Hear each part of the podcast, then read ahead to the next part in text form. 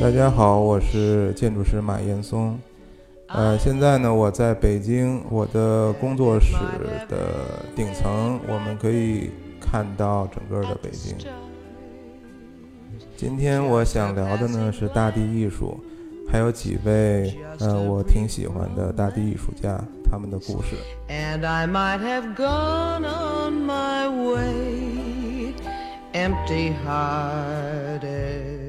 我想讲一下大地艺术。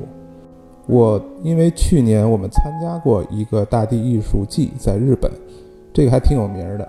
嗯，他的策展人呢叫北川富朗，所以我们在这个艺术季里边做了一个叫《光的隧道》这么一个作品，很多人看到了。嗯，它就是一个呃对原来的一个隧道的改造，里边通过反射和水和自然光。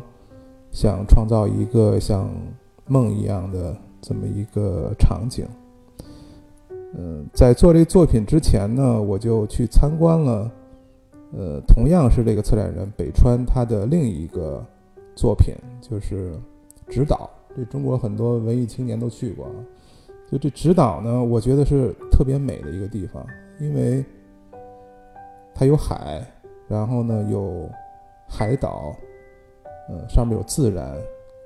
那时候我去的时候，我就觉得自然跟艺术放在一起，就真是天堂。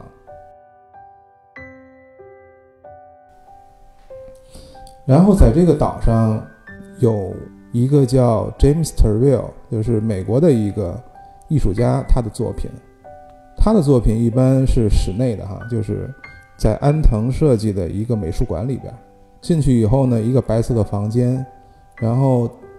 屋顶有一个圆洞，你就看天，看天上的云在这飘。然后另外一个房间呢，它是在一个传统的日本的一个房子里，然后里边还可以住，它也是看天。他的作品很多是关于天空的。James Turrell 他的父亲是一个飞行员，所以他很小他就开始跟他爸混，然后呃开飞机什么的。他后来就是在美国。呃，买了一个火山，死火山。他买了以后，他不知道干什么，他就飞这个飞机在天上看。后来他最后呢，在这个火山的里边做了一个房间，呃，去看天。我觉得挺震撼的。就他的很多作品，也都是跟天、跟光线、跟颜色，嗯，有这样的关系。很多人把他跟另外一个艺术家相比较，他是一个冰岛的艺术家，叫 Oliver a l i a s s o n 但是他现在生活在呃柏林。嗯，他的作品呢，就是很多是关于自然的，不一定大家都认为他是大地艺术家，但是他做很多关于水啊、光线啊、冰啊、自然的作品。我最早。看到他一个作品呢，是在伦敦的那个 Tate Modern 泰特美术馆吧，应该是在二零零三年吧左右。我当时是刚毕业的一个学生，然后去了那个美术馆，有一个非常大的一个大厅，他做了一个像人工太阳的一个作品，他叫天气计划。他做了半个太阳。然后把顶棚呢都做成了镜面，然后这太阳等于就反射进去，变成一个完整的一个太阳。关键是这个太阳在室内，他把室内都变成黑色，然后这个光线呢，就让人觉得这像有点像一个世界末日吧？我觉得就是暗黑系的。然后因为这个反射的天花呢，在这个大厅里，很多人就会晒这个假太阳，看到天上有自己。然后很多不认识的人呢，就躺在地上手拉手，然后拼成各种图形吧，就看到另一个天上的自己的反射，它有一种互动的感觉。我觉得那个场景让我就浑身起鸡皮疙瘩。那是一个强大的气场，就是一个气氛，光线和这个环境，它营造了一种气氛，远远大于你的身体和你的视觉的。呃，它非常有感染力，所以我当时就作为一个年轻的学生，我觉得对艺术有一种感觉了，非常喜欢。那个时候我刚研究生毕业，然后在伦敦的扎哈，就我的老师的事务所在实习。因为在我跟扎哈的很多谈话里，也都在谈艺术，他从来不说我建筑做怎么样，他就是老是跟我讲一些艺术家的东西。后来看到这个作品，我就是跟图片上或者跟别人讲述那完全不一样，就你能感受到那个空间的对你的一种震撼吧。当然，事后我认识了奥莱弗，他讲这个作品的时候呢，也会从技术的层面或者说从社会层面去讲。他说我这个怎么做的？呃呃，灯光是怎么做的？怎么为什么要用反射？因为我去一个。disco 舞厅，然后看到了那个很俗气的那个反射的镜子，我觉得哎，这个也挺好，而且能省一半钱等等但我觉得它的重点还不在这儿，就是它的艺术呢，呃，在讨论为什么在室内要建造一个人工的太阳。后来我自己做了建筑师呢，我就做了一个作品，在差不多零六年吧，我们。做了一个叫“可移动的中国城”，然后英文名字叫 “Superstar”，就超级明星，就有点像一个爆炸的瞬间，嗯，一个把它凝固了这么一个晶体，像一个大的一个一个星星，然后把这个星星我们在威尼斯的建筑双年展展出。后来我就知道奥莱弗看到这个作品了。他也不知道是谁做的，他就很喜欢。后来他就说我要找这个人。后来那个时候我正好在北京嘛，然后也想去找一个艺术家合作一个展览，我也想找他。这样是就两个人就就碰在一起，也就是后后边我们有过一次合作，就是在尤伦斯做了一个呃作品。这个作品当时我们就。挺投缘的吧？觉得终于好像碰到对方，他又喜欢建筑，我又喜欢艺术，然后我们合作一个什么呢？就是能不能做一个作品，分不清是谁做的什么，就分不清是里哪个是建筑师做的，哪部分是艺术家，就不要这样，就干脆做一个空间。然后当时我们就做了一个充满了雾和光线的一个非常虚幻的这么一个空间吧。然后我给它起了一个名字，叫“感觉即真实”，也就是说，这个空间充满了不确定性，然后也没有象征性，是关于感受的。当时北京雾霾挺厉害嘛，有的人说：“哎，这个外面是灰的雾霾，这里边彩色的雾霾。”然后有的人觉得粉色很很色情，我说这什么空间？然后，因为我还设计了一个坡，这个地面是一个缓坡，越往前走，这个坡越陡，到最后呢，就陡到你不可能走上去了。然后这时候就有有的人会摔倒，你知道吗？好像当时因为这有有些人摔倒，然后还发火了，然后尤伦斯还给赔了钱，这个给我印象挺深的哈。就是，其实，在这么一个环境里。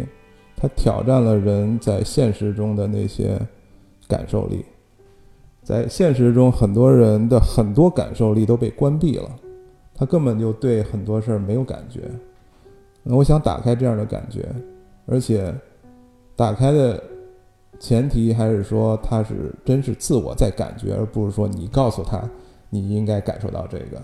我是觉得，不然没有这种挑战的这样的作品，就可能会。变成一种表演，或者是像甜品，很多的建筑也是甜品。我觉得，它只要是艺术，它一定是对这个社会和时代，或者是这个系统有挑战的。它一定是有这方面的力量的。它如果没有挑战，嗯，没有质疑，没有这种。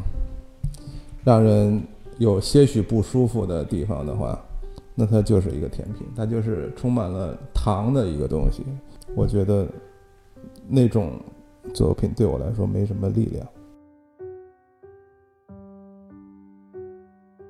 那说到这个哈，我想提到这个有一个艺术家，他叫 Christopher，这个人很了不起。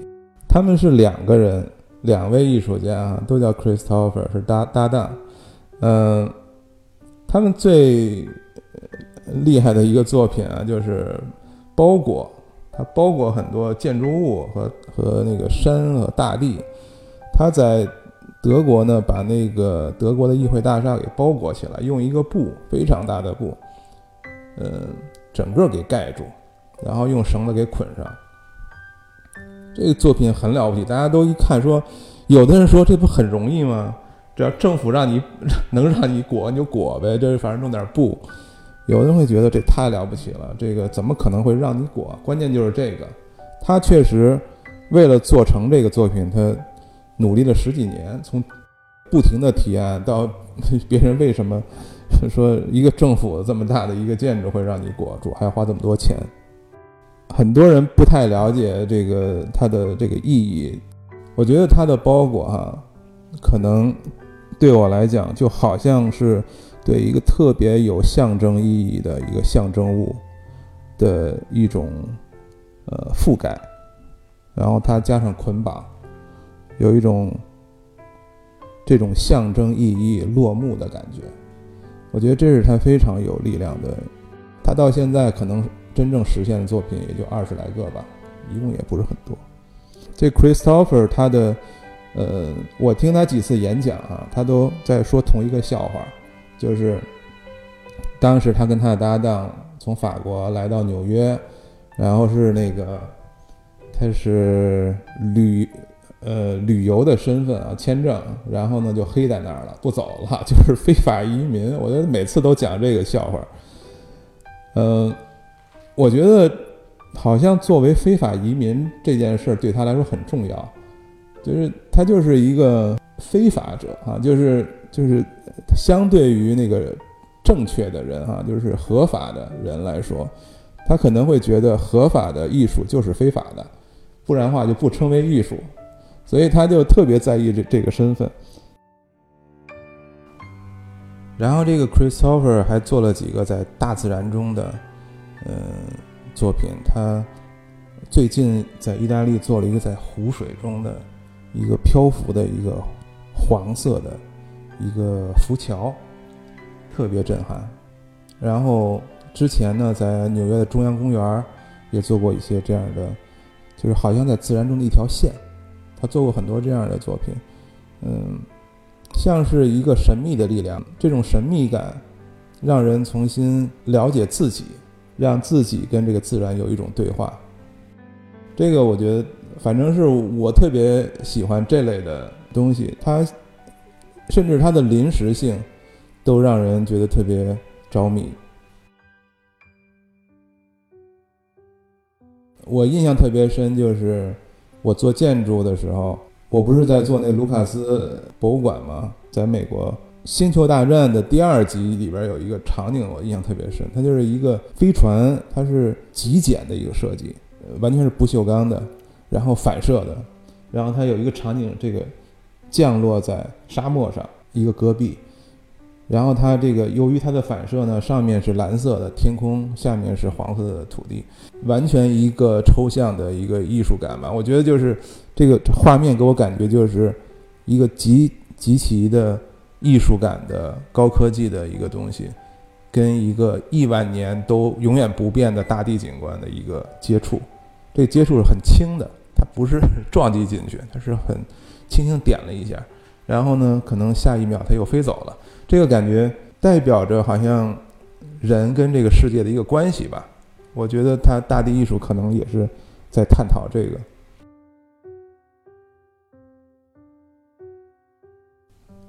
我的建筑其实都是在挑战一些东西吧。没有，我觉得我不是一个好学生，这可能是我呃特别自豪的一个事儿，就是我。了解到历史以后，我总是有自己的想法。我也觉得，虽然有很多的古代的成就，但是也都值得去重新从新的角度去看，或者去去挑战。所以我我对历史永远是一种半半信半疑的一个一个状态吧。就我所有的作品，其实都是在质疑西方现代主义所造成的这样的一个价值观吧。这个价值观也造成了现代主义建筑。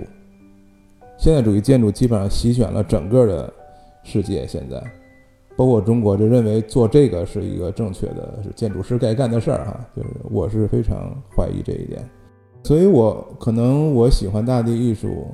也是很自然的一件事儿吧，因为我特别在乎这种感性的东西。嗯，大地艺术它尺度非常大，它是大于人的这个尺度，所以它有一种超越现实的这种神秘的力量吧。我有时候就想看这个城市的时候，在我工作室里能看到整个北京，老的、新的，呃，整个尽收眼底。我就想，如果外星人有一天来了。呃，真像我们想的是高级文明来想，想摧毁你的人类文明的时候，或者说他想保护或者研究你人类文明的时候，他可能会留下哪些东西？我觉得我们要做的就是不会被外星人摧毁的设计，或者说他们想去至少研究一下吧，不然的话我们不是白忙活了吗？呃，他们来连正眼看一眼都没什么兴趣，那就没意思了。所以我觉得，一个是有对现实改变力量的这样的作品，一个是他能有情感的投入的。我觉得，其实，在地球上做建筑，一直就是应该讨论的就是自己跟这世界的关系是什么。嗯，那你。这个世界呢，你包括人文的、历史的，也包括你现实这环境，包括这几千年的城市的变迁啊，其实跟这个地球比，也就是一小瞬间。那我们可能必须要通过自己跟一个更长远历史的一个对话，在自己作品里，在自己的言语里，表达出对这种世界的一个感知，或者对未来的一个想法也好，或者对自己的这种看法吧。我觉得这可能是每个时代都有义务留给这个历史的。